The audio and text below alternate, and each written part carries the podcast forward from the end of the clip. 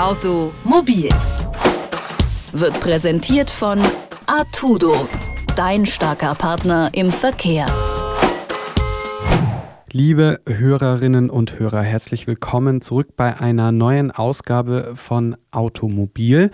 Mein Name ist Philipp Weimar und in äh, der letzten Woche, da haben wir über den Vorschlag des Berliner Bürgermeisters gesprochen, ähm, das Schwarzfahren zu entkriminalisieren. Denn Michael Müller von der SPD, der möchte, dass das Schwarzfahren keine Strafbarkeit mehr ist, sondern nur noch eine Ordnungswidrigkeit.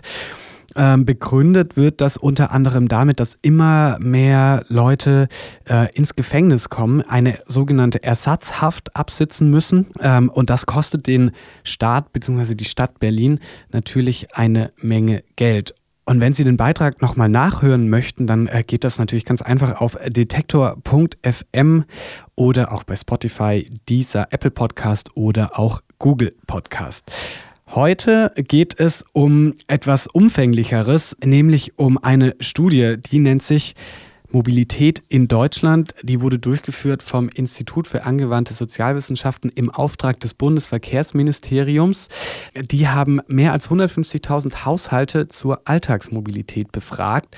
Und da ist nach eigenen Angaben die weltweit größte empirische Untersuchung zur privaten Mobilität herausgekommen. Und über die Studie und äh, die darin nachgezeichneten Entwicklungen habe ich mich mit äh, Detektor FM Moderatorin Doris Helpold unterhalten.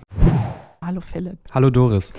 Wenn wir über Mobilität in Deutschland sprechen, Philipp, dann müssen wir auch über die sogenannte Verkehrswende sprechen. Die soll ja eigentlich kommen, beziehungsweise schon in vollem Gange sein eigentlich. Was verrät denn die Studie dazu? Ich glaube, man kann äh, sagen, dass äh, beim Thema Verkehrswende die Studienmacher etwas vorsichtig sind. Denn äh, sie sprechen davon, dass die Verkehrswende zwar sichtbar sei, das heißt, sie haben bei ihren Untersuchungen durchaus Verbesserungen bzw. Veränderungen im Verkehr beobachtet.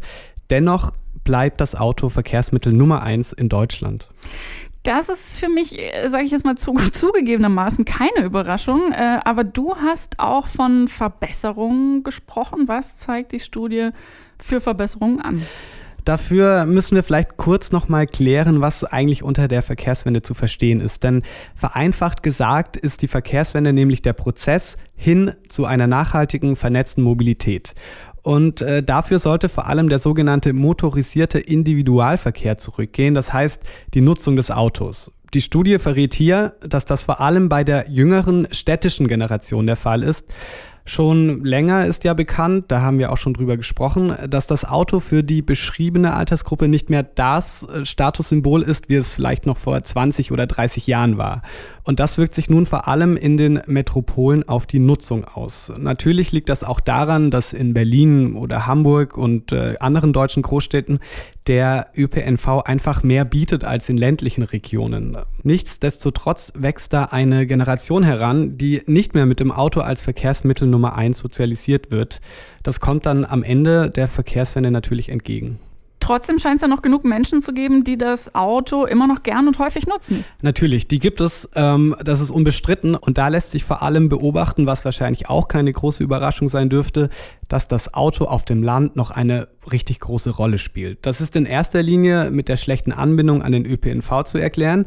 Aber auch Seniorinnen tragen ihren Anteil zur ungebrochenen Beliebtheit des Autos bei. Denn die Studie zeigt, im Vergleich zur letzten Erhebung 2008 haben heute mehr ältere Frauen ein Auto und nutzen das auch. Das gilt übrigens auch für ältere Männer. Man kann da also eine gegenläufige Entwicklung entlang der Altersgruppen beobachten. Mm, wenn ich das richtig verstehe, kann man demnach unterschiedliche Mobilitätsnutzungen am Alter und am Wohnort festmachen, beziehungsweise vielleicht auch der Region.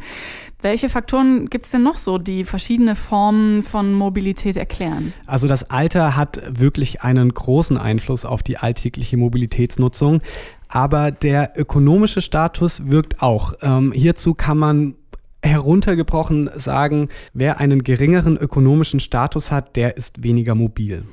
Okay, jetzt haben wir über Faktoren gesprochen, die Unterschiede in der Mobilitätsnutzung beschreiben. Und du hast ja auch schon gesagt, dass das Auto immer noch das dominanteste Verkehrsmittel eigentlich ist in Deutschland. Äh, wie steht es im Vergleich dazu um ÖPNV Fußverkehr vielleicht sogar auch ein Fahrrad?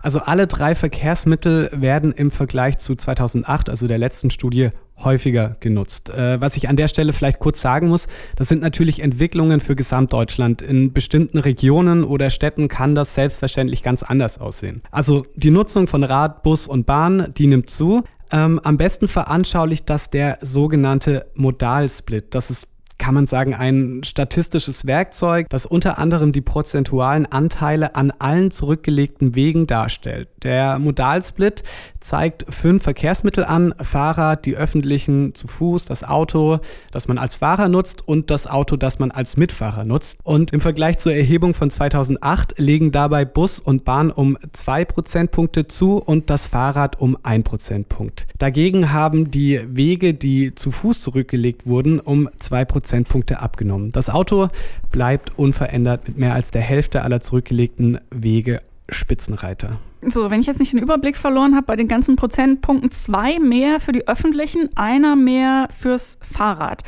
Jetzt verstehe ich auch so ein bisschen besser, äh, was die Studienmacher mit der vorsichtigen Formulierung vom Anfang, die du da erwähnt hast, der Sichtbarkeit der Verkehrswende meinen. Hast du denn, jetzt vielleicht mal abgesehen von den autofahrenden Seniorinnen, die mir sehr gut gefallen, noch Zahlen oder Entwicklungen äh, gesehen, die dich in irgendeiner Weise überrascht haben?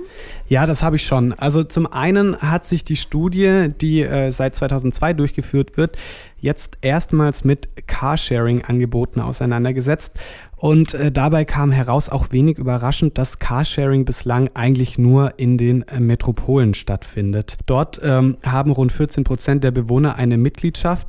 Tatsächlich ist die Nutzung der Angebote unter den Mitgliedern dann doch recht gering, denn nur ungefähr 6% fahren wöchentlich mit Carsharing-Anbietern, alle anderen ähm, sehr viel seltener. Zum anderen habe ich dann aber auch ganz einfach zugängliche und verständliche Zahlen entdeckt, die man sich aber immer mal wieder ins Gedächtnis rufen kann. Und zwar gibt es in Deutschland mittlerweile 43 Millionen Fahrzeuge in äh, privaten Haushalten. Das sind erstmals mehr als ein Pkw pro Haushalt. 2008 war das beispielsweise noch nicht so.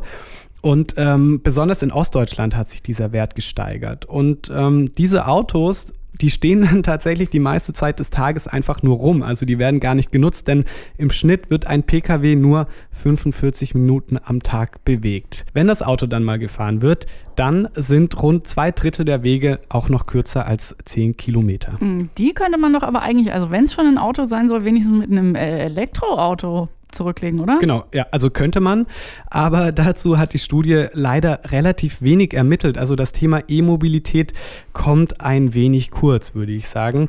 Tatsächlich werden die Wege, von denen du sprichst, immer häufiger mit SUVs, Vans oder Geländewagen zurückgelegt, denn im Vergleich zu 2008 hat sich deren Bestand von 10 auf 20 Prozent quasi verdoppelt. Dabei hat äh, selbst Verkehrsstaatssekretär Gerhard Schulz erkannt, dass die Bedürfnisse der Mobilität im Alltag eigentlich mit der E-Mobilität kompatibel sind. Aber hierfür verlangt es eben der Verkehrswende und das nicht nur in der Stadt und bei jüngeren Menschen. Noch immer ist in Deutschland das Auto mit großem Abstand das beliebteste Verkehrsmittel. Das zeigt die Studie Mobilität in Deutschland, über die ich mich mit Doris Helpold unterhalten habe. Wenn Sie mögen, dann können Sie gerne eine Mail schreiben an äh, info@detektor.fm, da Kritik äußern, Anregungen mitteilen. Wir antworten da auf jeden Fall darauf. Gerne auch ähm, einfach auf Twitter oder Facebook die Beiträge kommentieren. Das äh, würde mich sehr mich würde es auch sehr freuen, wenn äh, Sie einfach in der nächsten Woche wieder einschalten, denn auch dann gibt es eine neue Ausgabe von Automobil. Mein Name ist Philipp Weimer. Bis dahin. Automobil wird präsentiert von Artudo, dein starker Partner im Verkehr.